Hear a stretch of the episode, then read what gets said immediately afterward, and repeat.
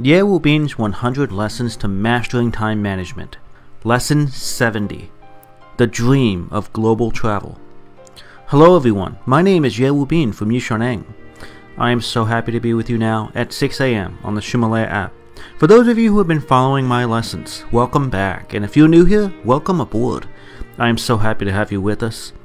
Time is man's scarcest resource. Once it's used, it can never be regained. So if you're not using your time effectively, or if the time you are spending is only getting you further away from your dreams in life, then stay with me. Listen a while, and I'm confident I can help open your eyes to a new path that will get you closer to your dreams. I want to remind you, there are 100 classes in this album, and every class lasts about 6 minutes. It is updated at 6 a.m. New York City time each morning. Today, I'll continue talking about traveling. I will not only share my experience traveling around the world, but more importantly, the dream of traveling and the plan I use to achieve it. Finally, and most importantly, I will explain how you can achieve your own goal of traveling around the world. I believe many people have this dream of traveling the world. Do you have this dream? Do you want to travel the world? I have asked my classes this same question countless times, and almost all the hands went up. Therefore, I think you listeners in the Ximalaya community will also have this dream. My hope is that you will also make this a goal of yours, and that I help you achieve it. My hope is to help you manage your time better and make the time to travel. What do you say? Are you ready to make this happen? If you do indeed have this dream, please respond with a comment to me below this audio file within Ximalaya. I would love to hear about it, and I would love to help you. Today I'm going to share my global traveling plan. In December of 2012, after giving a speech in Shanghai, I talked to a teacher in the VIP lounge, and at that time, a different teacher, whose name I cannot remember, said to my friend, that he was going to travel around the world during the 2013 Chinese Spring Festival. He explained to my friends that according to his plan, it would take 15 days of continuous travel in airplanes and hotels to circle the Earth. So if you actually give yourself one month instead of 15 days, you'll have an additional 15 days to relax and enjoy the time in each place. 15 days of traveling, 15 days of relaxation. His words created a fervent desire in my heart to try this.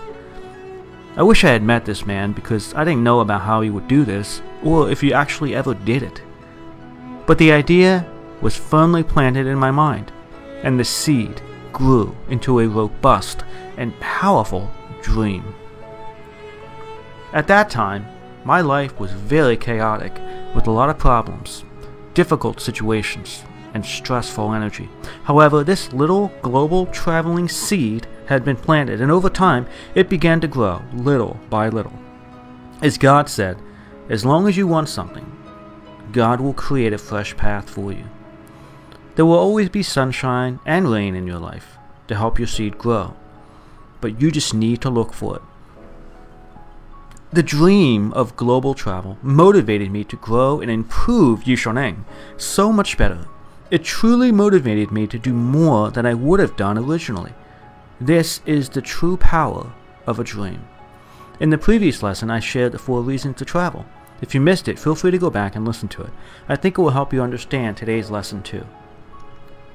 At first, the plan to travel the world was vague, simply an idea without form or structure. But over time, the dream gained structure through details. And all plans should start this way. At first, the plan is vague and amorphous without shape, but then becoming more clear and more specific over time. It's kind of like driving. At first, as we look down the road, the distance is unclear and vague, but as we drive farther and the end becomes closer and closer, it'll become more clear, and finally we will drive over the finish line. It is also like climbing. As we stand before the mountain before we begin, we see the whole mountain from a distance, from top to bottom. But as we climb up the mountain, we see the detailed twists and turns on the mountain itself. What once looked to be straight up and down is actually forward and around. The same is true in life, whether it's a small task, a detailed plan, or a vague dream. It's only through moving forward that the end and the goal becomes clearer, but you must start somewhere. My plan and goal to travel the world was no different. Today I'll share this picture with you. First, I want you to know that I plan to spend my whole life traveling. For me, traveling is not a one trip thing. I want to do it over and over and over again. The more I travel, the more I want to work harder, and the more it makes me realize that I have so much to learn and experience by visiting different places. It was three years ago that I established this goal, and I plan to achieve it within five years. That means I have two years remaining in my plan. My plan is to travel the seven continents, over the five oceans, and to place a flag in the North and South Poles. Each year I travel twice, and I make enough time to also have, in addition, winter and summer vacations with my children and family. Each time I travel, I spend from two weeks to one month traveling, and each time I visit several countries in one of the continents. In this way, I achieve both breadth and depth in my travels. It's not just a goal to be in any place, I truly want to experience it. So you see, my global travel plan is both continuous and long term. It is not a one time thing, and it is not a short term thing. The second thing to know is that it's important to have both breadth and depth, and that you must switch back and forth between those two feelings. The switching feeling brings contrast and helps me absorb new insights. For example, I might go to a vast open land that helps me appreciate the beautiful natural landscape.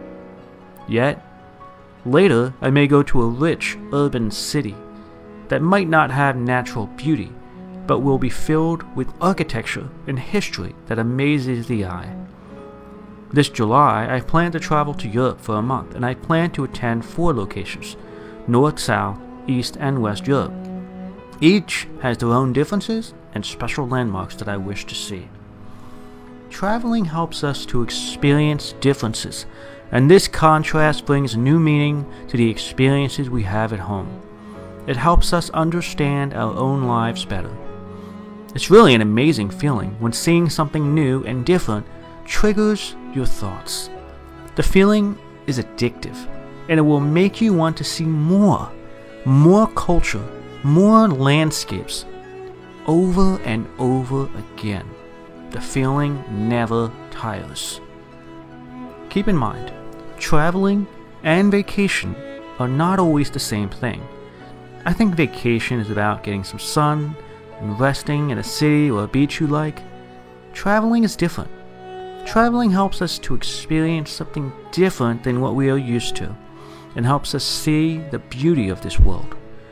Most of us don't travel often enough, or even at all. Most of us have the means to travel in only two to three decades of our life. These are the years in between our childhood and our old age. Think about that for a moment. In each of these years, in the two to three decades of our life, we only travel every so often. So, all in all, most of us only travel five or six times in our lifetime. This is why I designed my travel plan to be both deep and broad. I wanted to experience as much as I can while I still can. This is the time I truly want to spend traveling, and I don't have too much of it. So I must be planned carefully. There are so many different places to go, with mountains and oceans, or deserts, deserts and cities, ranging from poor to rich, and throughout all four of the seasons.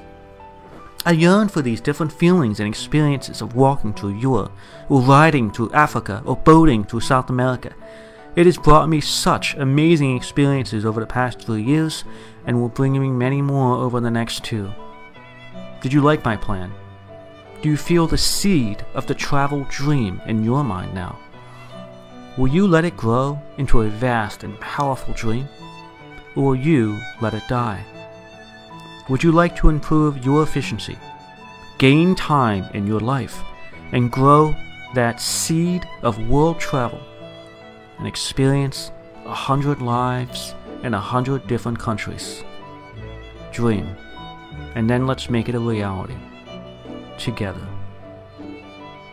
These audio lessons are translated by Yishaneng's partner Cece and then recorded by her husband Justin. I wish you great success today. See you tomorrow.